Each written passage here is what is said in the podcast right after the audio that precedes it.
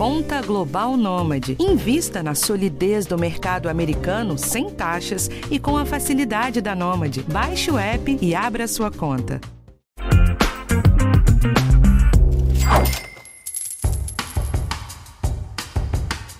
Se você chegou aqui para saber qual vai ser a próxima sensação da bolsa de valores, não está no lugar mais adequado. Hoje eu sigo com a nossa série especial e eu vou bem lá atrás para explicar com calma o que é a bolsa, o que são as ações e por que você tem que saber o que é isso, mesmo que seja para você decidir ficar fora dessa. O episódio de hoje te conta tudo sobre as ações. Eu sou Rafael Martins e esse é o podcast Educação Financeira do G1. Falar de ações não é tão simples e poderia ter até uma série especial aqui só sobre isso. Fica aí o registro para uma ideia no futuro. Mas como a proposta dessa série aqui é te dar fundamentos básicos, eu não vou entrar muito hoje em como que você faz a análise de uma ação para ver se vale a pena ou não investir nela. Tem livros inteiros sobre isso e acaba até sendo um pouco pretensioso demais tentar deixar você expert aqui depois de um episódio de 10 a 20 minutos de podcast. O que eu quero aqui é que você saia do episódio entendendo o básico do mecanismo de ações que você compreenda alguns dos jargões que o conteúdo de internet vai te trazer sobre esse assunto e que talvez você não tenha tido uma explicação legal sobre eles. E também que preparação que você tem que fazer antes de começar a pensar nesse assunto. Com a base mais pronta, a ideia é que você consiga entender o economês por trás da bolsa de valores e possa se preparar melhor para dar esse passo nos seus investimentos, tá bom? Então eu vou rodar logo a conversa que eu tive nessa semana com o Rodrigo Crespi, que é analista de ações da Guide Investimentos. Ele que explicou os conceitos aqui na conversa, que depois eu vou resumir e traduzir o que for preciso lá no final do episódio. Tá bom? Vamos ouvir. Rodrigo, pergunta para quem caiu aqui de paraquedas e não sabe nada sobre o assunto. O que, que, são as ações da Bolsa de Valores? Bom, é basicamente um pequeno pedaço do capital social de uma empresa, né? Portanto, todo mundo que possui uma ação, em teoria, tem uma, uma pequena parte, né? uma pequena parcela de sua propriedade no que tange aí a empresa, certo? Portanto, vamos supor que eu tenho uma empresa que valha 100 mil reais, eu tenho aí 100 ações, então você divide aí 100 mil por 100 e cada ação aí representa um percentual, né, de quanto você é dono dessa empresa, né. Basicamente essa seria a definição, né, um percentual aí do capital social da empresa. Se você comprar 100% das ações disponíveis, você em teoria tem 100% do capital, você é 100%, você é o único dono da empresa, né. E além desse conceito inicial, o que a pessoa precisa entender bem para saber tanto se ela gostaria de entrar nesse tipo de investimento, como por qual empresa que ela se interessa mais? Eu acho que a primeira coisa que ele deveria entender é a sua hum, aptidão a risco, né? Mas de fatores assim mais técnicos, né? Bom, obviamente é entender é, em que business, né, em que setor está inserido a empresa, por exemplo, se a gente for ver um pão de açúcar, né, que é uma empresa aí do segmento de varejo, basicamente você tem que entender como ele ganha dinheiro, como é, o, quais são os gastos dele, né, como funciona, se ele cresce, se ele está indo mal ou não. Então, primeiro entender basicamente como funciona a dinâmica tanto da empresa como do setor. Segundo, fator é ver se ela cresce mais que o setor ou ela tem ficado para trás, né? De novo, exemplo do Pão de Açúcar, né? É, a gente tem como pares aí, os principais pares deles, é, listado em bolsa seria Carrefour, o Açaí e o Grupo Mateus, né? Então, no caso de Pão de Açúcar, deveria ver se ele cresce mais que essas empresas, se ele tem uma participação maior é, que essas empresas, se ele tem ganhado participação ou se tem perdido, né? Então são, fator, é, são fatores importantes. Uma terceira parte, né? Claro que não precisa seguir exatamente essa ordem, é, seria a macroeconomia, né? Se o país está crescendo, né? Se, é, você usa aí como é, um fator bastante importante o PIB, né? Para ver se a empresa cresce mais que o PIB, cresce menos que o PIB, a projeção de crescimento do PIB também. Então, eu diria que esses aí são fatores importantes é, e que não são muito complexos de, de ter em mente aí na análise de uma empresa, né? Para ver se entra ou não no papel. Tá, eu queria que você explicasse também um pouco de qual é a diferença entre as empresas de dividendos e as empresas de crescimento. Em ações você tem basicamente duas formas de ser remunerado, né? A primeira é através do ganho de capital, você compra uma ação a 10 reais, três meses depois ela vale 15, você já tem um ganho de 50% se você realizar a, a venda do papel, né? Uma outra forma de remuneração é através do dividendo, né? Vamos supor que você tenha uma ação que vale 10 reais e essa empresa pagou um real por ação, portanto você está tendo um retorno aí já de 10% do valor investido, né? Um real sobre 10. Claro que é, tem setores que pagam mais dividendos quando comparado com outros, né? Se você for ver o setor, por exemplo, dos bancos, os bancos eles tendem a ter lucro bastante elevado e eles quando se olha aí os bancos mais tradicionais, Bradesco, Itaú, por exemplo, eles possuem já uma base bastante consolidada, né? um setor bastante consolidado, não tem mais tantas vias para, para crescer, né? dificilmente a gente imagina o Itaú dobrando de tamanho em um ano, por exemplo. Né? Então, parte do lucro que ele não utiliza para reinvestir, por exemplo, em tecnologia, em outras vias de crescimento, ele distribui ao acionista. Né? Agora, quando se olha uma empresa mais de crescimento, né, uma empresa de tecnologia, por exemplo, LocalWeb, que é uma empresa aí voltada aí para servidor de sites, né, é, ela faz parte aí de um de um segmento muito mais dinâmico, né, que é o de tecnologia, o tempo todo é, existe inovação, então é, ela acaba não, ela acaba praticamente investindo todo o seu lucro em pesquisa e desenvolvimento, entre outras coisas, e acaba não sobrando, é, dificilmente sobra alguma coisa para ser distribuído ao acionista através de dividendos, né, então Uh, eu acho que isso aí depende muito do perfil do investidor. Se for um, um investidor mais voltado para uma renda ali voltada a dividendos, né?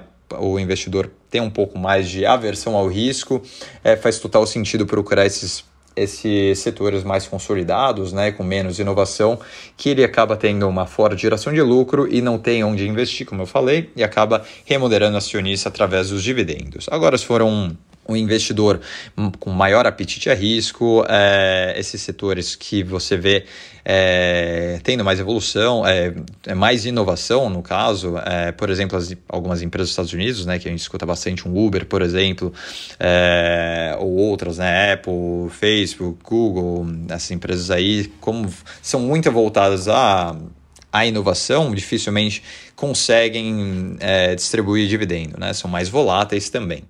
Rodrigo, outro indicador que o novato em ações vive escutando é saber se a empresa está cara ou está barata. E isso você costuma ver pelo preço sobre lucro, né? Que é um conceito que o iniciante talvez não domine muito bem.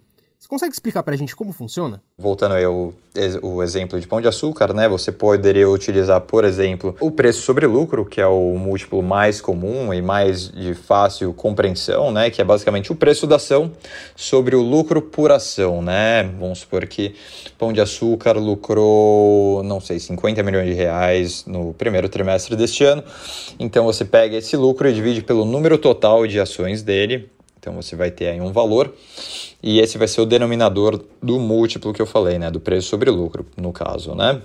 Então, é, por, via das, é, é, por via de regra, né? Quanto mais baixo esse número, em teoria, mais barato ele está. Então você pega esse número, vamos supor que o múltiplo do pão de açúcar seja cinco vezes o preço sobre o lucro. Isso, é claro, é um é, é, em teoria, né? Não necessariamente isso vai permanecer até lá, né? Um indicador bastante importante a se ter em mente. E aí você pode comparar, por exemplo, com o açaí. Nesse exemplo aqui, vamos supor que açaí tenha um múltiplo de 7 vezes o preço sobre lucro, em teoria. O pão de açúcar, como eu falei, 5 vezes, sobre, é, cinco vezes o preço sobre lucro, estaria mais barato que, que o açaí. Portanto, faria mais sentido comprar o papel de pão de açúcar analisando isoladamente esse, esse indicador. Né? Os setores, em média, têm um preço sobre lucro é, que podem variar. Se você olhar novamente aí, as empresas, como eu falei, de banco elas tendem a ter um lucro mais alto. No lucro mais alto, você tende a ter a, o preço sobre lucro mais baixo. Né? Agora, se olha para um papel de tecnologia, Magazine Luiza, por exemplo, que chegou a ter é, o preço sobre lucro mais de 100 vezes, né? então você não poderia usar essa métrica para comparar um Bradesco, por exemplo, com, com Magazine Luiza, né? Porque você estaria comparando laranja com banana, no caso. Portanto, tem uma coisa muito importante a se ter em mente, é comparar setor com o próprio... É, empresas do mesmo setor, né? Não misturar setores. Eu vou fazer uma parada rápida e eu volto já com o Rodrigo Crespi. Rodrigo, eu vou ter que parar aqui a questão da análise de empresa, porque valuation daria alguns episódios inteiros aqui que a gente podia conversar o dia todo.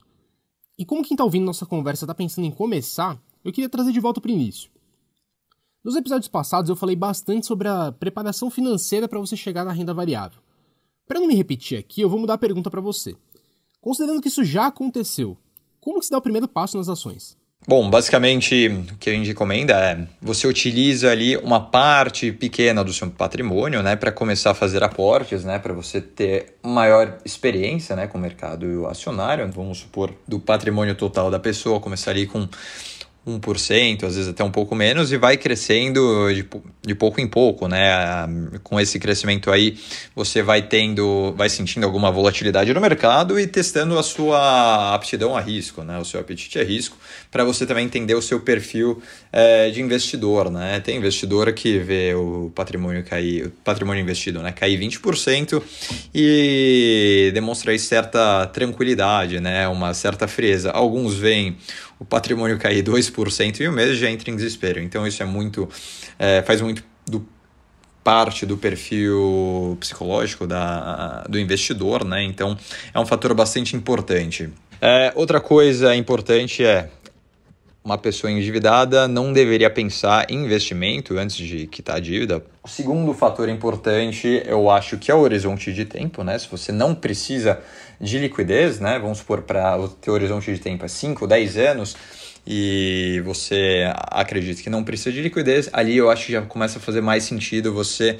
pensar em investimento em ações, né? Investimento em ações, a máxima é que são investimentos de longo prazo, né? O investidor de longo prazo, é, quando escolhe empresas de qualidade, você vê tendo retornos bastante substanciais, né? Por exemplo, se você for ver uma pessoa que investiu em Petrobras na época do, do petrolão, né? 2015, Petrobras chegou bem abaixo de 10 reais, hoje em dia ela está sendo negociada a 30 reais, né? Então você vê, teria tido um ganho aí, teria mais que triplicado né, o seu patrimônio. Claro que envolve mais risco, mas é, uma parte ali do seu portfólio, claro, você pode misturar ações com renda fixa, né, para aumentar a diversificação do seu portfólio, até mesmo é, os FIIs. E com essa diversificação, né, claro que você precisa estudar para ver a, como posso dizer, a correlação entre os ativos, né? Basicamente, é, o quanto que um sobe faria com que o outro subisse, né? Ou se um sobe, o outro desce, né? Isso aí é, de forma bem resumida, seria o conceito de correlação. Também faz é, é uma parte bastante importante no, na criação do seu portfólio ou carteira de investimento, né? Então, eu acho que seis são algum, algumas dicas para se ter em mente na criação do, do portfólio do investidor. E como você faz para decidir em que empresa investir primeiro? Primeiro passo é ver que setor ele conhece, é, que ele conhece melhor, né? Eu usei o setor aí é, de supermercados, né? Pão de açúcar. Pô, é, dificilmente a pessoa nunca ouviu falar de pão de açúcar aqui no Brasil, né? Ou de algum outro supermercado.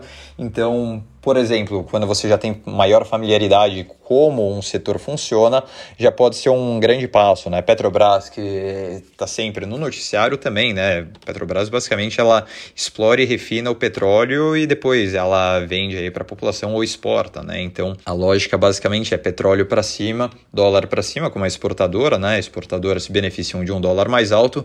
Em tese, o lucro da Petrobras tende a subir, né? Então, o que eu quero dizer com isso é maior familiaridade com setor é um esforço a menos, né? Agora, se você for ver, por exemplo, o setor de transmissão, né, que é altamente regulamentado pelo, pelo governo, né? Você tem diversas métricas um pouco mais difíceis de entender como uma empresa, é, uma transmissora, né, por exemplo, Taesa, ganha dinheiro, já é um pouco mais complicado, já exige um pouco mais de esforço, né, na educação aí para entender a dinâmica do setor, se é um bom momento ou não. E hum, a própria economia, né? Dificilmente você vê uma empresa crescer muito quando a, a economia do país está encolhendo, né? Você, você vê um, uma empresa crescer, por exemplo, 20% e o PIB do, de um país progressivamente cair 2, 3%, dificilmente é o crescimento dessa empresa sustentável, né? Então, eu acho que esses aí são algumas, são algumas coisas para se ter em mente também para análise do setor, né? Para ver se faz sentido a entrada no papel ou não. Tá, para a gente caminhar para o final, eu queria falar um pouco do cenário atual. A bolsa tem enfrentado bastante dificuldade nesse ano. Você consegue explicar de forma resumida o que está acontecendo, o que está tão difícil? Bom, de forma resumida, desde o final do ano passado, né, com a volta aí das grandes economias abrindo, né, a gente viu hum, é, viagem, é, outros serviços voltando aí à tona e também o consumo, né? Só que o problema é que houve um descompasso entre oferta e demanda. A demanda voltou com velocidade muito maior que a oferta. E se a gente for analisar o petróleo, ele é a base da cadeia produtiva de tudo, né? Então, petróleo muito elevado, a, as empresas, né, precisavam repassar os custos, então a gente tem hoje uma inflação muito elevada, né? E a única forma a, ou a forma mais fácil de você controlar essa inflação é através da, é, é da elevação dos juros. Né? A gente estava num patamar no ano passado de 2%, atualmente 13,25%. Né? Foi um salto muito rápido é, em um espaço muito curto de tempo, então a gente vê essa realização né, ou essa venda bastante intensa dos ativos aqui no Brasil. Até abril era de fato o preço da, de commodity, né? E portanto as produtoras de commodities como Petrobras e Vale estavam tendo aí performances muito positivas. E outro fator que acabou ajudando também é que o, como eu falei, o os juros em um patamar bastante elevado, enquanto que os países envolvidos ainda em patamares de juro real negativo, é, acabou trazendo mai, um maior fluxo de, de dinheiro né, por parte dos estrangeiros para o Brasil. Né? Claro que o cenário segue sendo bastante complicado. Né? E agora a gente vê aí mundialmente falando, né, inflação é, nesse ano né, um, é, um, é um fator global, né, não é só no Brasil, então é bastante atípico né, esse cenário, o que vai exigir com que os bancos centrais desses países continuem ou iniciem é, a alta de juros local. Né? Aqui no Brasil a gente já está num ciclo monetário bem mais avançado, né, no ciclo de aperto monetário, enquanto os outros países no exterior estão começando ainda isso. É, outro fator que traz maior incerteza, né, maior volatilidade, é, são os riscos fiscais, né, o governo gastando bastante, muitas vezes além do teto de gastos, né, que acaba trazendo um risco fiscal mais elevado ainda, e eleição agora em outubro. Né, é, e o que a gente observa né, é que o maior medo que um investidor tem não é nem uma notícia negativa, e sim a incerteza do que pode acontecer. Então a gente tem observado aí essa pressão vendedora em ativos da Bolsa. Né, a gente tem o Ibovespa abaixo dos 100, é, 100 mil pontos, né? Isso aí fazia tempo que a gente não via, né? Mais de um ano que nós não passávamos aí no Ibovespa abaixo dos 100 mil pontos. Então, para fechar, deixa uma dica aí para quem quer começar nesse contexto mais complexo. Esse não é um ano para você arriscar muito, né? Para você tentar procurar aquela oportunidade que ninguém está vendo. Isso é um, é um ano mais para ser pragmático, né? A gente deve ainda observar muita volatilidade e o que a gente recomenda mais é você procurar empresas aí de maior qualidade, maior valor que sofram com menos volatilidade e tenham um perfil um pouco mais defensivo, né? Portanto, que a gente tem recomendado, logo no início eu falei, são empresas aí de supermercados Uh, que tendem a depender menos dos ciclos econômicos, né? Ninguém deixa de comprar alimento quando você está com inflação mais alta ou mais baixa, né? Isso é, um bem, é, uma, é uma necessidade, é a primeira necessidade, né? A alimentação. Então, é, são bens básicos ali, ela, essas empresas aí tendem a ser mais defensivas. Outro tipo de setor que a gente recomenda também são os de utilidade pública, Portanto, empresas aí do setor de energia, elas tendem a ter menos volatilidade, então eu acho que um perfil mais defensivo é o que faz mais sentido, principalmente para o investidor que está começando agora, que não está acostumado com a volatilidade. Vamos lá com calma e uma coisa por vez. Antes de você sequer pensar em entrar na bolsa de valores, você precisa estar tá bem adaptado a tudo que eu passei para vocês nesses últimos episódios da série.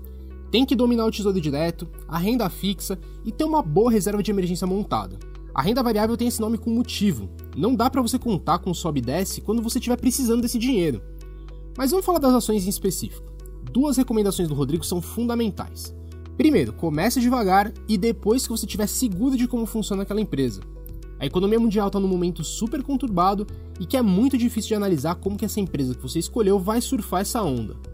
O que eu te recomendo é Antes de você colocar o seu dinheiro, faz um estudo de caso com aquela empresa que você acha legal. Começa lendo sobre ela no noticiário, depois tenta ler o relatório trimestral, vê como que a cotação daquela empresa respondeu, tenta entender bem quais foram os motivos do sobe e desce. É nessa hora que você vai aprender na prática o que são os múltiplos que a gente permeou na conversa. O que é o preço sobre lucro, como está a rentabilidade da empresa, o retorno sobre investimento. Depois que você entendeu, volta para o noticiário para ver o que, que mudou e o que, que ainda pode mudar. Quais são as perspectivas econômicas daquilo que influenciou o resultado da sua empresa? Aí você precisa começar a responder as perguntas. Essas perspectivas são boas? Boas também no longo prazo? A empresa está preparada para essas perspectivas? O que, que já tem pronto e como que ela vai se preparar? Percebe que é um exercício bem longo? E investir na bolsa é isso mesmo. Mas essa percepção vai ficando mais aguçada com o tempo e você consegue perceber a importância disso tudo com mais facilidade. É assim que você aprende a se posicionar bem e a investir com propriedade. Mas até lá tem muito estudo para fazer antes de você botar um dinheiro relevante nisso. E só uma observação: a gente vai tratar mais para frente aqui no podcast dos fundos de ações, que é uma forma interessante de você começar, já que é um gestor profissional que vai analisar exatamente onde colocar o seu dinheiro dentro da bolsa de valores.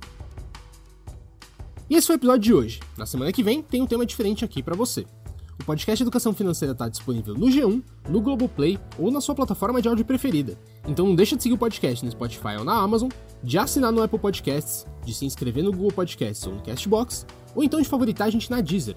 Assim você recebe uma notificação sempre que um novo episódio estiver disponível. E também não deixa de avaliar o podcast na sua plataforma preferida. Eu sou Rafael Martins, eu assino o roteiro desse episódio e a edição é do Thiago Kazulowski. Um abraço para você e até a próxima.